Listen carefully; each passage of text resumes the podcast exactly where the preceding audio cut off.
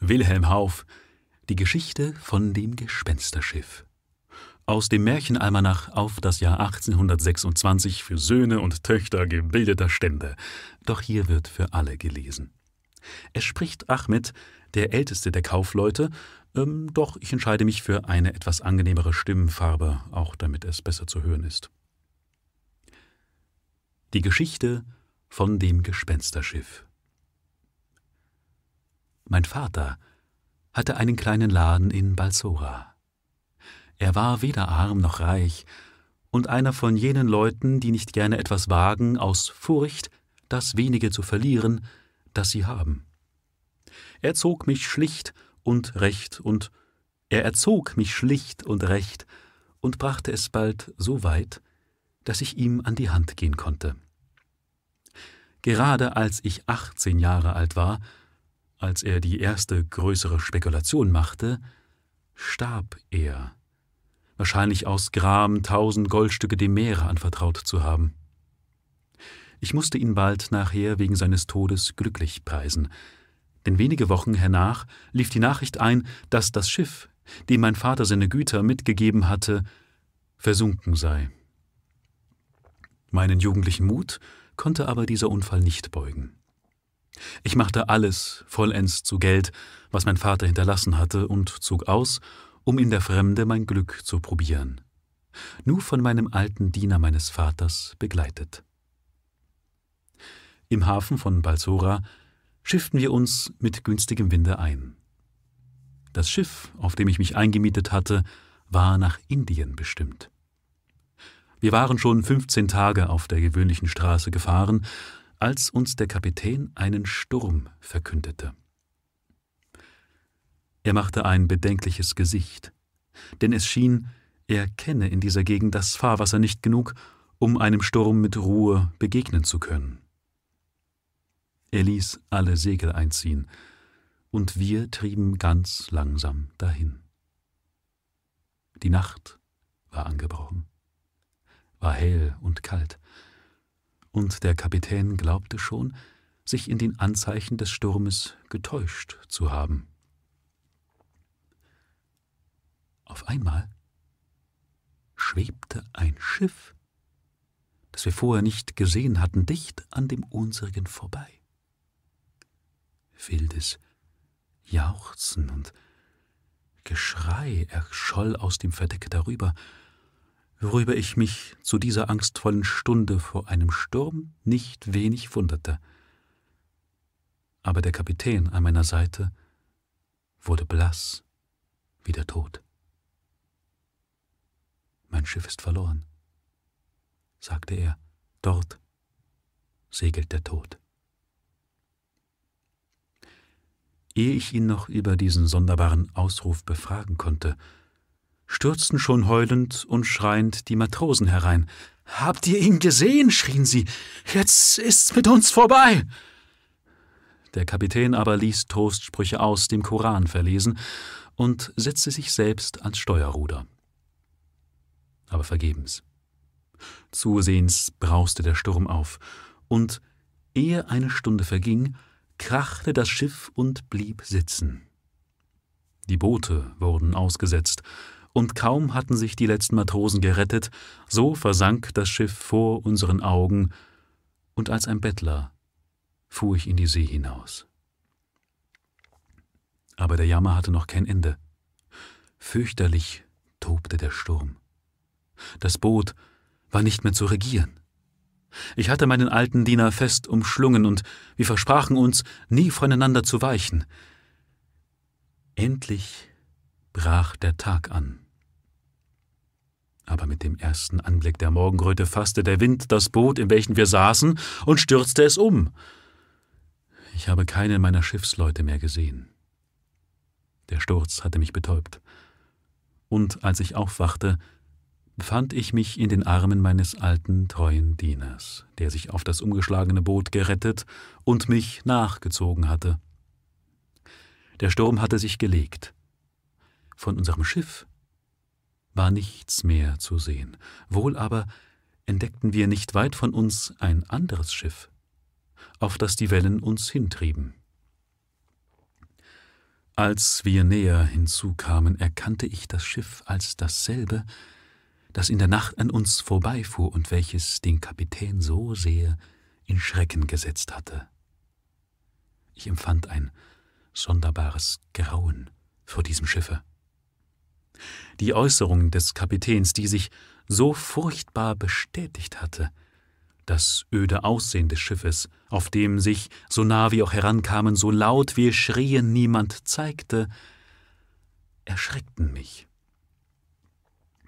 Doch es war unser einziges Rettungsmittel. Darum priesen wir den Propheten, der uns so wundervoll erhalten hatte. Am Vorderteil des Schiffes hing ein langes Tau herab.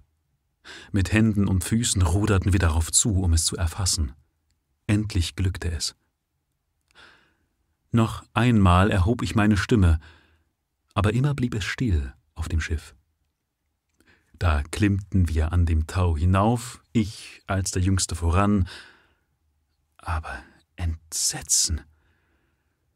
Welches Schauspiel stellte sich meinem Auge dar, als ich das Verdeck betrat. Der Boden war mit Blut gerötet. Zwanzig bis dreißig Leichname in türkischen Kleidern lagen auf dem Boden. Am mittleren Mastbaum stand ein Mann, reich gekleidet, denselbe in der Hand, aber das Gesicht war blass und verzerrt. Durch die Stirne ging ein großer Nagel, der ihn an den Mastbaum heftete. Auch er war tot. Schrecken fesselte meine Schritte. Ich wagte kaum zu atmen. Endlich war auch mein Begleiter heraufgekommen. Auch ihn überraschte der Anblick des Verdecks, das gar nichts Lebendiges, sondern nur so viele schreckliche Tote zeigte.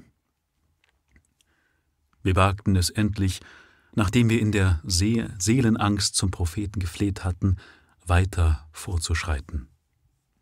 Bei jedem Schritte sahen wir uns um, ob nicht etwas Neues, noch Schrecklicheres sich darbiete. Aber alles blieb, wie es war. Weit und breit nichts Lebendiges als wir und das Weltmeer. Nicht einmal laut zu sprechen wagten wir, aus Furcht, der tote, am Mast angespießte Capitano möchte seinen starren Augen nach uns hindrehen, oder einer der Getöteten möchte seinen Kopf umwenden. Endlich waren wir bis an eine Treppe gekommen, die in den Schiffsraum führte.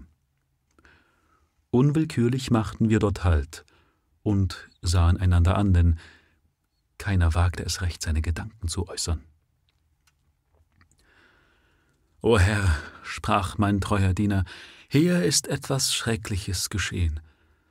Doch wenn auch das Schiff da unten voll Mörder steckt, so will ich mich ihnen doch lieber auf Gnade und Ungnade ergeben, als längere Zeit unter diesen Toten zu bringen. Ich dachte wie er. Wir fassten uns ein Herz und stiegen voll Erwartung hinunter. Totenstille war aber auch hier, und nur unsere Schritte hallten auf der Treppe. Wir standen an der Tür der Kajüte. Ich legte mein Ohr an die Türe und lauschte. Es war nichts zu hören. Ich machte auf. Das Gemach bot einen unordentlichen Anblick dar. Kleider, Waffen und andere Geräte lagen untereinander. Nichts in Ordnung. Die Mannschaft, oder wenigstens der Capitano, mussten vor kurzem gezechet haben, denn es lag alles noch umher. Wir gingen weiter, von Raum zu Raum, von Gemach zu Gemach. Überall fanden wir herrliche Vorräte in Seide, Perlen, Zucker und so weiter. Ich war vor Freude über diesen Anblick außer mir, denn da niemand auf dem Schiff war, glaubte ich, alles mir zueignen zu dürfen. Ibrahim aber machte mich aufmerksam darauf, dass wir wahrscheinlich noch sehr weit vom Lande seien vom Lande entfernt seien, wohin wir allein und ohne menschliche Hilfe nicht kommen könnten. Wir labten uns an den Speisen und Getränken, die wir in reichem Maß vorfanden, und stiegen endlich wieder aufs Verdeck. Aber hier schauderte uns immer die Haut auf dem schrecklichen Anblick der Leichen. Wir beschlossen, uns davon zu befreien und sie über Bord zu werfen. Aber wie schauerlich ward uns zumut, als wir fanden, dass sich keiner aus seiner Lage bewegen ließ. Wie festgebannt lagen sie am Boden, und man hätte den Boden des Verdeckes ausheben müssen, um sie zu entfernen, und dazu gebrach es uns an Werkzeugen.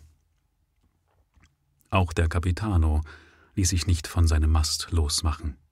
Nicht einmal seinen Säbel konnten wir der starren Hand entwinden. Wir brachten den Tag in trauriger Betrachtung unserer Lage zu. Und als es Nacht zu werden anfing, erlaubte ich dem alten Ibrahim, sich schlafen zu legen. Ich selbst aber wollte auf dem Verdeck wachen, um nach Rettung auszuspähen. Als aber der Mond heraufkam und ich nach den Gestirnen berechnete, dass es wohl um die elfte Stunde sei, überfiel mich ein so unwiderstehlicher Schlaf, dass ich unwillkürlich hinter ein Fass, das auf dem Verdeck stand, zurückfiel. Doch war es mehr Betäubung als Schlaf, denn ich hörte deutlich die See an der Seite des Schiffes anschlagen und die Segel vom Winde knarren und pfeifen. Auf einmal glaubte ich, Stimmen und Männertritte auf dem Verdeck zu hören. Ich wollte mich aufrichten, um danach zu schauen, aber eine unsichtbare Gewalt hielt meine Glieder gefesselt.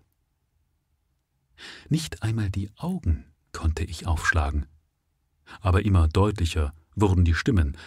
Es war mir, als wenn ein fröhliches Schiffsvolk auf dem Verdeck sich umhertriebe. Mitunter glaubte ich, die kräftige Stimme eines Befehlenden zu hören. Auch hörte ich Taue und Segel deutlich auf und abziehen. Nach und nach aber schwanden mir die Sinne. Ich verfiel in einen tieferen Schlaf, in dem ich nur noch ein Geräusch von Waffen zu hören glaubte. Und erwachte erst, als die Sonne schon hoch stand und mir aufs Gesicht brannte. Verwundert schaute ich mich um. Sturm, Schiff, die Toten und was ich in dieser Nacht gehört hatte, kamen mir wie ein Traum vor. Aber als ich aufblickte, fand ich alles wie gestern. Unbeweglich lagen die Toten, unbeweglich war der Capitano an den Mastbaum geheftet, ich lachte über meinen Traum und stand auf, um meinen Alten zu suchen. Dieser saß ganz nachdenklich in der Kajüte. O Herr, rief er aus, als ich zu ihm hineintrat, ich wollte lieber im tiefsten Grunde des Meeres liegen, als in diesem verhexten Schiff noch eine Nacht zubringen. Ich fragte ihn nach der Ursache seines Kummers, und er antwortete mir, als ich einige Stunden geschlafen hatte, wachte ich auf und vernahm, wie man über meinem Haupte hin und her lief. Ich dachte zuerst, ihr wärt es, aber es waren wenigstens zwanzig, die oben umherliefen. Auch hörte ich rufen und schreien. Endlich kamen schwere Tritte die Treppe herab. Da wusste ich nichts mehr von mir, nur hier und da kehrte auf einige Augenblicke meine Besinnung zurück, und da sah ich denselben Mann, der oben am Mast angenagelt ist, an jedem Tisch dort sitzen, singend und trinkend. Aber der, der in einem roten Scharlachkleid nicht weit von ihm am Boden liegt, saß neben ihm und half ihm trinken. Also erzählte mir mein alter Diener. Ihr könnt mir es glauben, meine Freunde, dass mir gar nicht wohl zumute war. Denn es war keine Täuschung. Ich hatte ja auch die Toten gar wohl gehört. In solcher Gesellschaft zu schiffen, war mir greulich. Mein Ibrahim aber versank wieder in tiefes Nachdenken. Jetzt habe ich's, rief er endlich aus, als fiele ihm nämlich ein Sprüchlein ein, das ihn sein Großvater, ein erfahrener, weltgereister Mann, gelehrt hatte und das gegen jeden Geister und Zauberspuk helfen sollte. Auch behauptete er, jenen unnatürlichen Schlaf, der uns befiel, in der nächsten Nacht verhindern zu können, wenn wir nämlich recht eifrig Sprüche aus dem Koran beteten. Der Vorschlag des alten Mannes gefiel mir wohl. In banger Erwartung, in banger Erwartung sahen wir die Nacht herankommen. Neben der Kajüte war ein kleines Kämmerchen. Dorthin beschlossen wir, uns zurückzuziehen.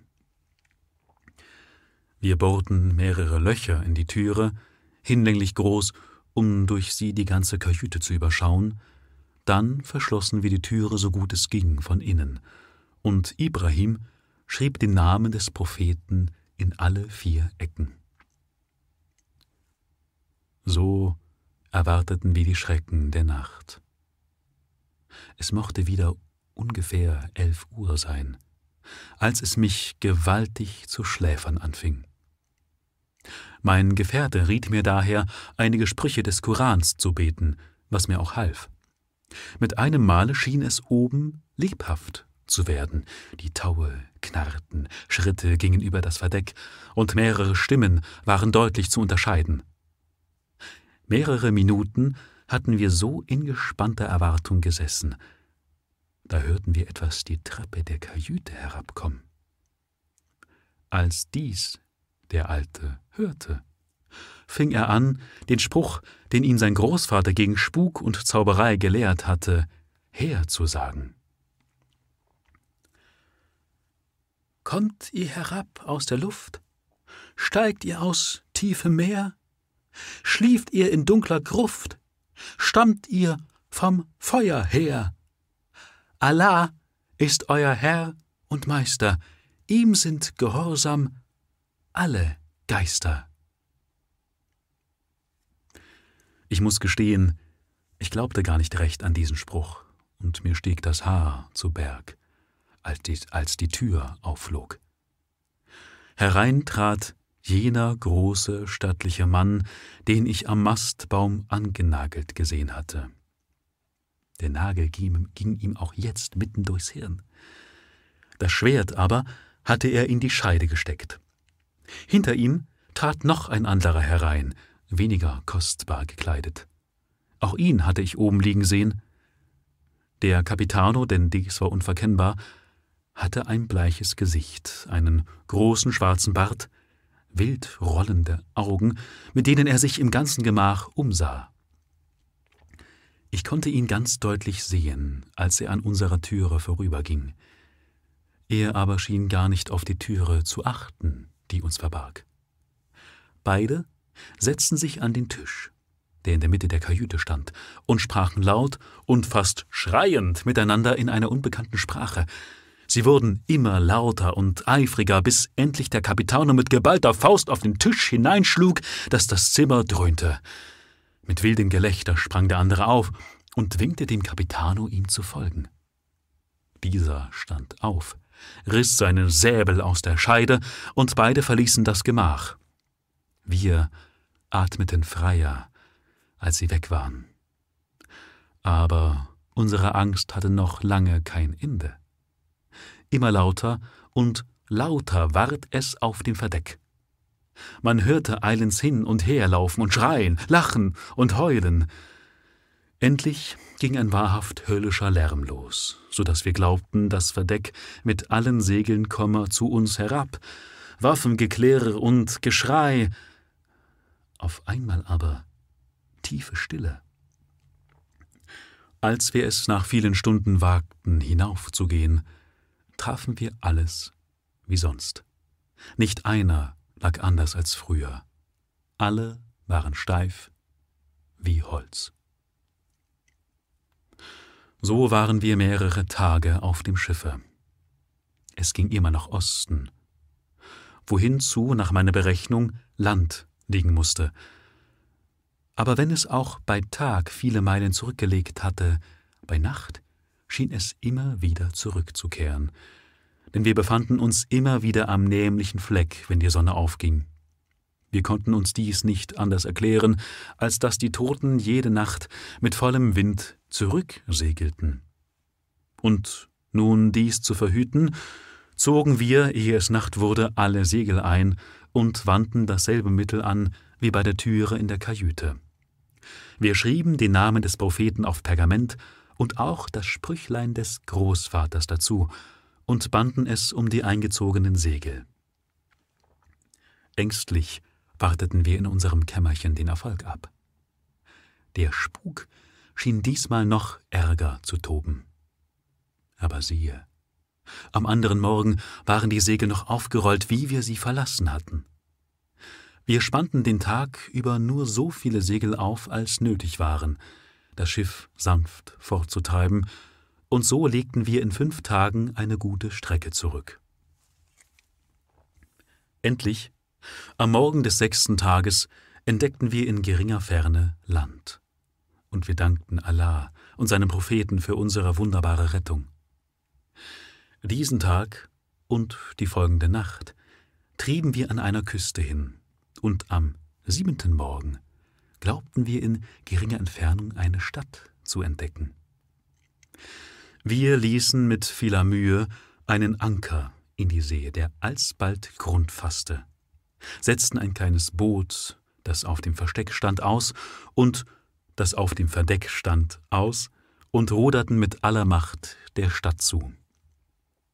Nach einer halben Stunde liefen wir in einen Fluss ein, der sich in die See ergoss, und stiegen ans Ufer.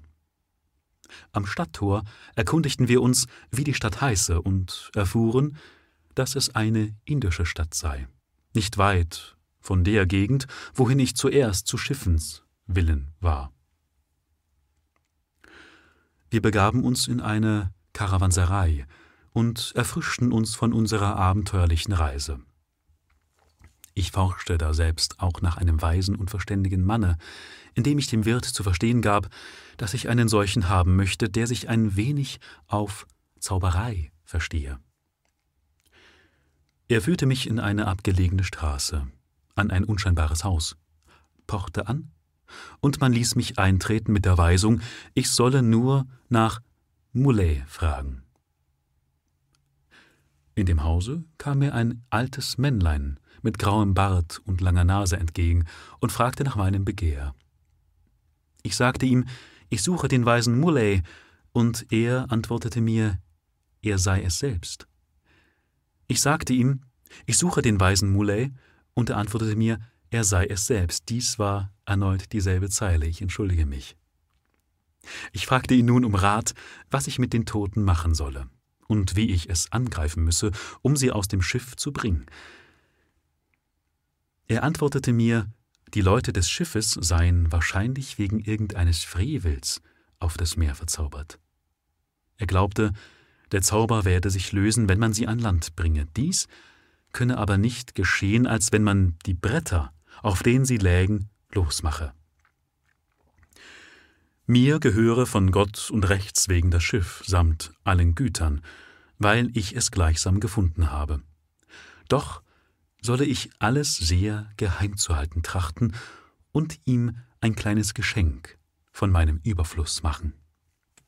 Er wolle dafür mit seinen Dienern mir behilflich sein, die Toten wegzuschaffen. Ich versprach, ihn reichlich zu belohnen, und wir machten uns mit fünf Dienern, die mit Sägen und Beilen versehen waren, auf den Weg. Unterwegs konnte der Zauberer Muley unseren glücklichen Einfall, die Segel mit den Sprüchen des Korans zu umwinden, nicht genug loben. Er sagte, es sei dies das einzige Mittel gewesen, uns zu retten.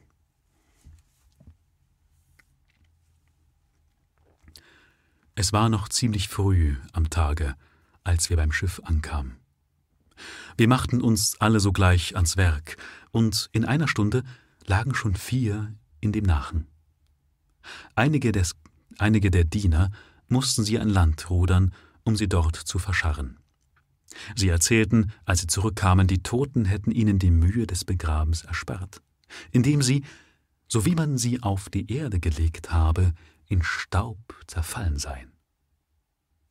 Wir fuhren fort, die Toten abzusägen, und bis vor Abend waren alle an Land gebracht.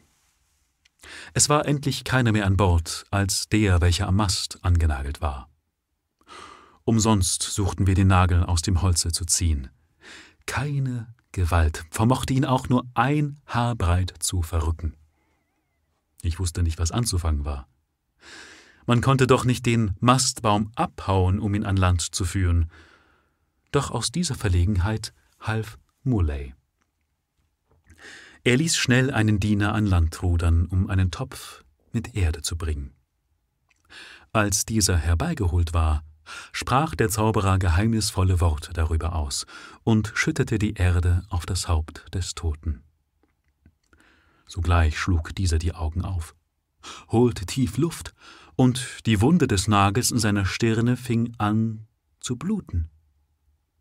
Wir zogen den Nagel jetzt leicht heraus, und der Verwundete fiel einem Diener in die Arme.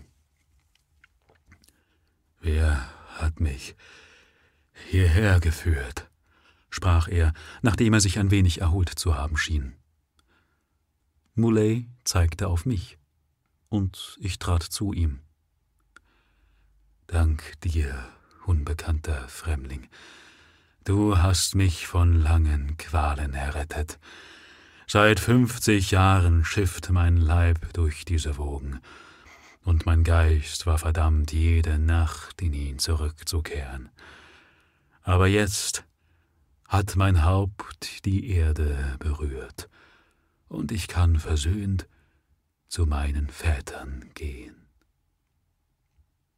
Ich bat ihn, uns doch zu sagen, wie er zu diesem schrecklichen Zustand gekommen sei. Und er sprach, Vor fünfzig Jahren war ich ein mächtiger, angesehener Mann und wohnte in Algier. Die Sucht nach Gewinn trieb mich, ein Schiff auszurüsten und Seeraub zu treiben.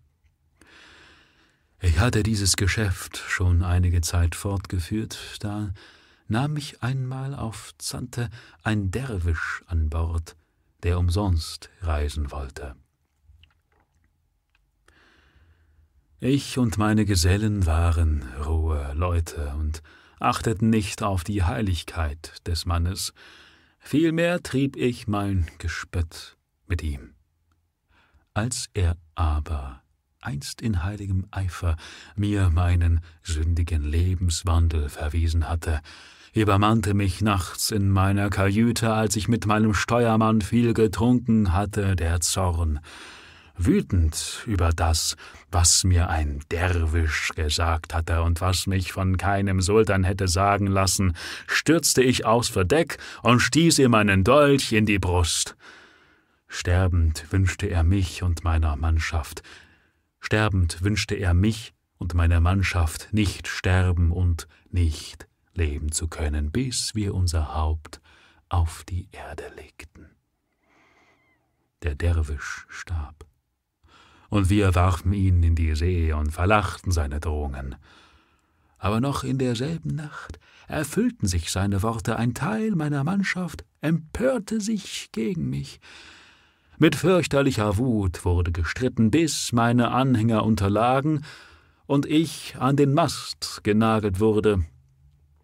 Aber auch die Empörer erlagen ihren Wunden, und bald war mein Schiff nur noch ein großes Grab. Auch mir brachen die Augen, mein Atem hielt an, und ich meinte zu sterben. Aber es war nur eine Erstarrung, die mich gefesselt hielt. In der nächsten Nacht, zur nämlichen Stunde, da, wie den Derwisch in die See geworfen, erwachten ich und alle meine Genossen, das Leben war zurückgekehrt, aber wir konnten nichts tun und sprechen, als was wir in jeder Nacht gesprochen und getan hatten. So segeln wir seit fünfzig Jahren, können nicht leben, nicht sterben. Denn wie konnten wir das Land erreichen? Mit toller Freude segelten wir allemal mit vollen Segeln in den Sturm, weil wir hofften, endlich an einer Klippe zu zerschellen und das müde Haupt auf dem Grund des Meeres zur Ruhe zu legen. Es hat uns nichts gelungen. Jetzt aber werde ich sterben. Noch einmal meinen Dank, unbekannter Retter. Wenn Schätze dich lohnen können, so nimm mein Schiff, als Zeichen meiner Dankbarkeit. Der Capitano ließ sein Haupt sinken, als er so gesprochen hatte, und verschied. Sogleich zerfiel er auch, wie seine Gefährten, in Staub. Wir sammelten diesen in ein Kästchen und begruben ihn an Land. Aus der Stadt nahm ich aber Arbeiter, die mir mein Schiff in guten Zustand setzten. Nachdem ich die Waren, die ich an Bord hatte, gegen andere mit großem Gewinn eingetauscht hatte, mietete ich Matrosen, beschenkte meinen Freund Murley reichlich und schiffte mich nach meinem Vaterlande ein. Ich machte aber einen Umweg, indem ich an vielen Inseln und Ländern landete und meine Waren zu Markt brachte. Der Prophet segnete mein Unternehmen. Nach dreiviertel Jahren lief ich noch einmal so reich, als mich der sterbende Kapitän gemacht hatte, in Balsora ein. Meine Mitbürger waren erstaunt über meine Reichtümer und mein Glück und glaubten nicht anders, als dass ich das Diam, als dass ich das Diamantental des berühmten Reisenden Sindbad gefunden habe. Ich ließ sie in ihrem Glauben, von nun an aber mussten die jungen Leute von Balsora, wenn sie kaum achtzehn Jahre alt waren, in die Welt hinaus, um gleich mir ihr Glück zu machen. Ich aber lebte ruhig und in Frieden, und alle fünf Jahre mache ich eine Reise nach Mekka, um den Herrn an heiliger Stätte für seinen Segen zu danken und für den Capitano und seine Leute zu bitten, dass er sie in sein Paradies aufnehme. Die Reise der Karawane war den anderen Tag ohne Hindernis fürder gegangen, und als man im Lagerplatz sich erholt hatte, begann Selim, der Fremde, zum Muley, dem jüngsten der Kaufleute, also zu sprechen. Ihr seid zwar der jüngste von uns, doch seid ihr immer fröhlich und wisst für uns gewiss irgendeinen guten Schwank tischet ihn auf, dass er uns erquicke nach der Hitze des Tages. Wohl möchte ich euch etwas erzählen, antwortete Muley, das euch Spaß machen könnte, doch der Jugend ziemt Bescheidenheit in allen Dingen. Darum müssen meine älteren Reisegefährten den Vorrang haben. Zaleukos ist immer so ernst und verschlossen. Sollte er uns nicht erzählen, was sein Leben so ernst machte? Vielleicht dass wir seinen Kummer, wenn er solchen hat, lindern können. Denn gerne dienen wir dem Bruder, wenn er auch anderen Glaubens ist. Der Aufgerufene war ein griechischer Kaufmann, ein Mann mit mittleren Jahren, schön und kräftig, aber sehr ernst. Obgleich er ein Ungläubiger war, so liebten wir ihn doch ich zitiere hier aus dem Originaltext, obgleich er ein Ungläubiger, nicht Muselmann war, so liebten ihn doch seine Reisegefährten, denn er hatte durch sein ganzes Wesen Achtung und Zutrauen eingeflößt. Er hatte übrigens nur eine Hand, und einige seiner Gefährten vermuteten, dass vielleicht dieser Verlust ihn so ernst stimmte. Zaleukos antwortete auf die zutrauliche Frage Muleys. Ich bin sehr geehrt durch euer Zutrauen.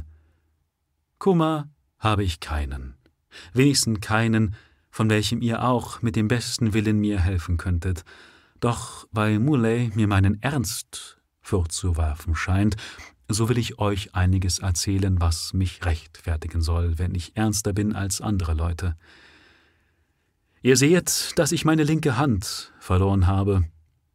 Sie fehlt mir nicht von Geburt an, sondern ich habe sie in den schrecklichsten Tagen meines Lebens eingebüßt.